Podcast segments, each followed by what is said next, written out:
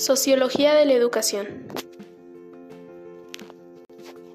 Hola a todos, soy Alma Costa y hoy el principal objetivo que tiene este podcast es conocer de manera general acerca de la sociología de la educación. Cómo se define, cuál es su papel en los procesos de enseñanza-aprendizaje y la importancia que tiene dentro de la pedagogía. Muy bien, comencemos.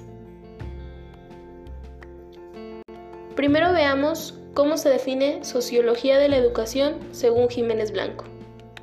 Para él es una disciplina explicativa y descriptiva, ya que pretende intervenir en todos los procesos educativos. Por esto se dice que apoya a la pedagogía y a la práctica educativa.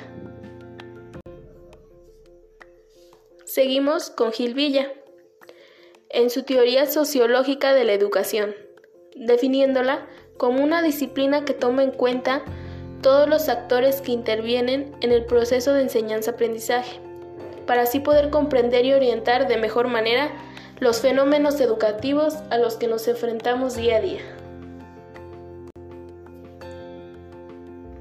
Considero que es importante apoyarnos en la sociología de la educación para conocer el funcionamiento de cualquier entorno educativo y así emprender acciones pedagógicas en la educación, transformando nuestra realidad educativa de manera positiva con las herramientas con las que contamos.